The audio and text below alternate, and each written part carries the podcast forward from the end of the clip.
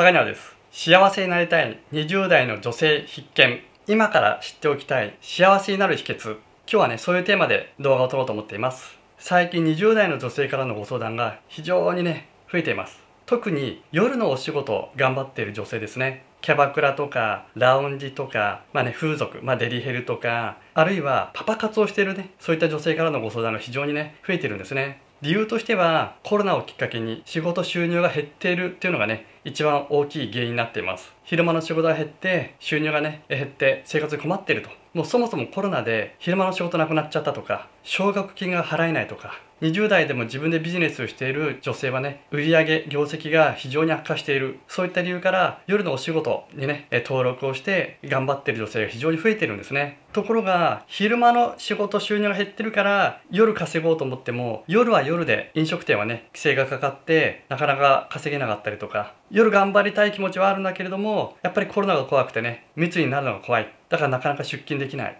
もうアクセルを踏みながらブレーキ踏んじゃうと。なかなかうまくいかないっていう女性がね多いんですね。かといってパパ活うまくいくかっていうとなかなかうまくいかないと。タレント活動をしている女性でパパ活をねし始めてる20代の女性も非常に増えてるんですね。昼間仕事が減って収入が減っている。なかなか夜も稼げないと。アプリを使ってパパ活やってもねいいパパと出会えないと。そこでもう堂々巡りをしちゃっているという20代の女性が非常に増えてるんですね。大体皆さん共通しているのが自己肯定感が低くて承認欲求が強い。大体ここに集約されます。先日も20代のね女性からご相談いただいたんですけれどもその方がねこんな風におっしゃったんです。坂根さん私は幸せになりたいだけなんですと。ですよねと。だったらシンプルに幸せに手を伸ばしてね掴めばいいんです。ところが思考パターンが悪くて脳がこじれているとシンプルにね幸せに手が伸ばせないんです。目の前に幸せが通ってもスルーしちゃうんですね。思考パターンを整えてね。思い込み信じ込みすり込みをやめることによって夜のお仕事頑張ってるね。女性に関しては高級クラブでは本指名ナンバーワンになったりとか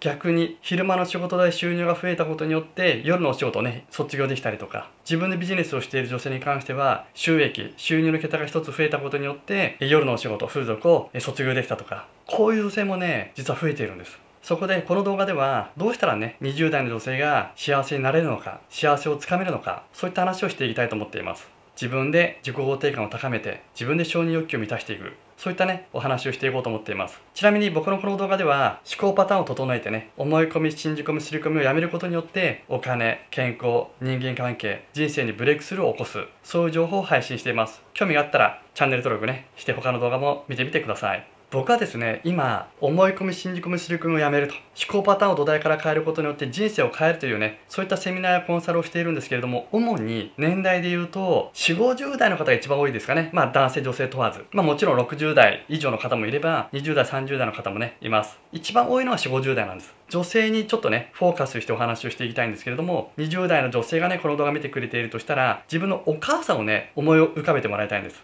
お母さんは今4 5 0代だとしてどんなことに悩んでますか？お金健康人間関係具体的にどんなことに悩んでるかな？ちょっとね壁にかけ出してもらいたいんです。どうしてかというとですね4 5 0代の方が今ね僕にご相談をいただいているケースは多いんですけれども皆さんお金健康人間関係で非常に悩んでいます。20代の方からするとまさにねお母さん世代ですよね。この世代がまさに今お金や健康人間関係で悩んでるんですね。すごく多いです。じゃあ逆に僕と同世代4 5 0代の方は今から20年ぐらい前自分のお母さんがどんなことで当時悩んでいましたか？お金健康人間関係あんなことで悩んでたなこんなことで悩んでいたなあると思います。ちなみに僕の母親はですね今から20年前ですね思い浮かべてみるとまずね人間関係ボロボロでした。家でいつもため息をついて仕事や職場の不平不満愚痴でしたね。でお金に困っていてうちはね父親も母親も共働きだったんですけれどもお金をねこう封筒でやりくりしてました。新聞代とか食費とかえ子供の習い事とかお父さんのねえ酒タバコ代とか、まあ、こう割り振っていたんですけれどもこの1000円をどこにね封筒割り振るかで毎日毎日もう頭を抱えてね真剣に悩んでそれくらいね節約したり切り詰めたりやりくりしていたんですね。で夫婦喧嘩も絶えなかったです。いつも父親と母親がね怒鳴り合って喧嘩をしてその度にね僕は姉と子供部屋に行ってねじっとねおとなしくしたりとかもう怖くてね姉と泣いたりとかもしお父さんとお母さん離婚しちゃったらどっちにつくとか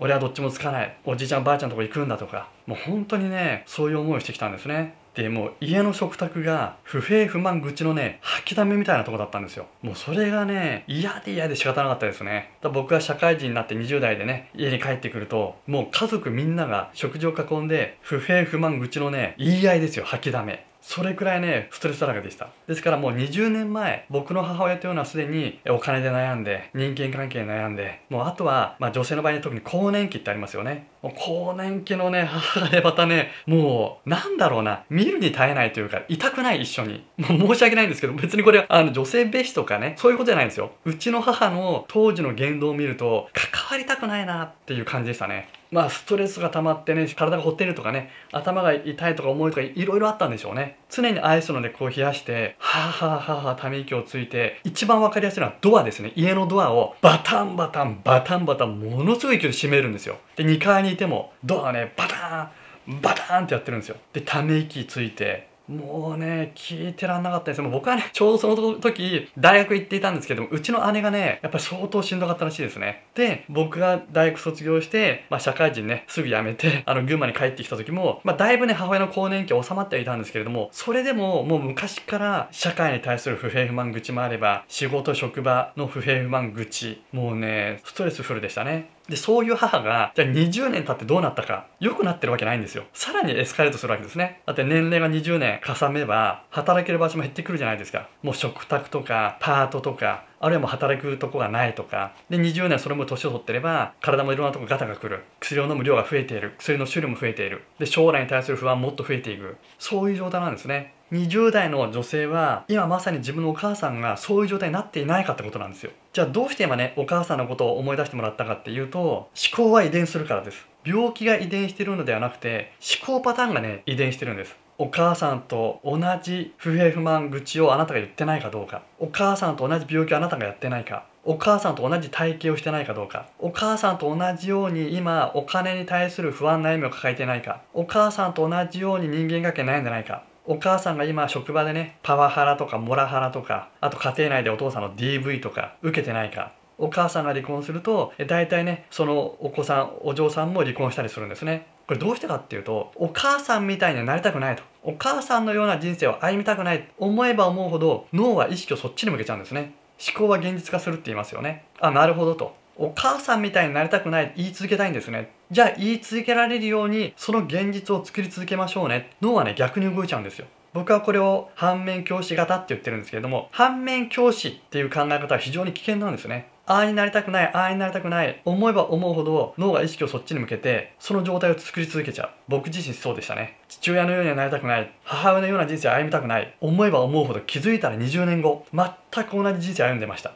不平不満愚痴を垂れ流して人間関係はボロボロでお金に困ってたんですね。ゾッとしましたよ。なんで20年前あれほど親のような人生歩みたくないと思ってたのに気づいたら同じようになっちゃったんだ。愕然としましたね。病気が遺伝するんじゃなくて思考パターンが遺伝してるんです。面白いことにですね僕は今ね4 5 0代の方からご相談いただくと母親の家系がみんな胃がん。一方父親の家系が全部肺がんとか。母親の家系が全部脳関係。父親の家系が全部心臓関係とか綺麗にねこう分かれるんですね。で母親と同じ病気を自分もしているとか。これは病気が遺伝してるんじゃなくて思考パターンが遺伝してるんです。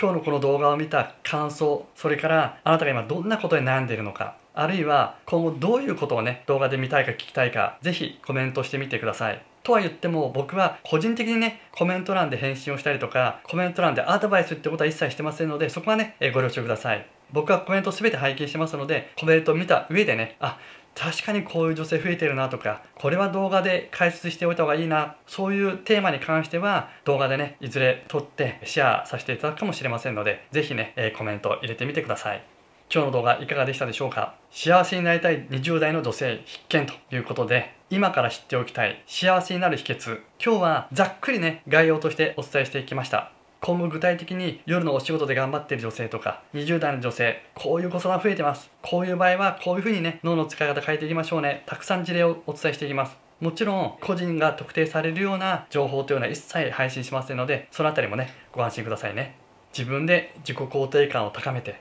自分で承認欲求を満たしていくこういう感覚が大事ですので一緒に脳の使い方をね土台から変えてお金も健康も人間関係もねどんどん改善して人生にブレイクスルーを起こしていきましょうそれではまた動画撮ったら配信します。ありがとうございました。女性の幸せは20代で決まる。あなたの自己肯定感は何パーセント？今 LINE に登録すると無料で自己肯定感を診断できます。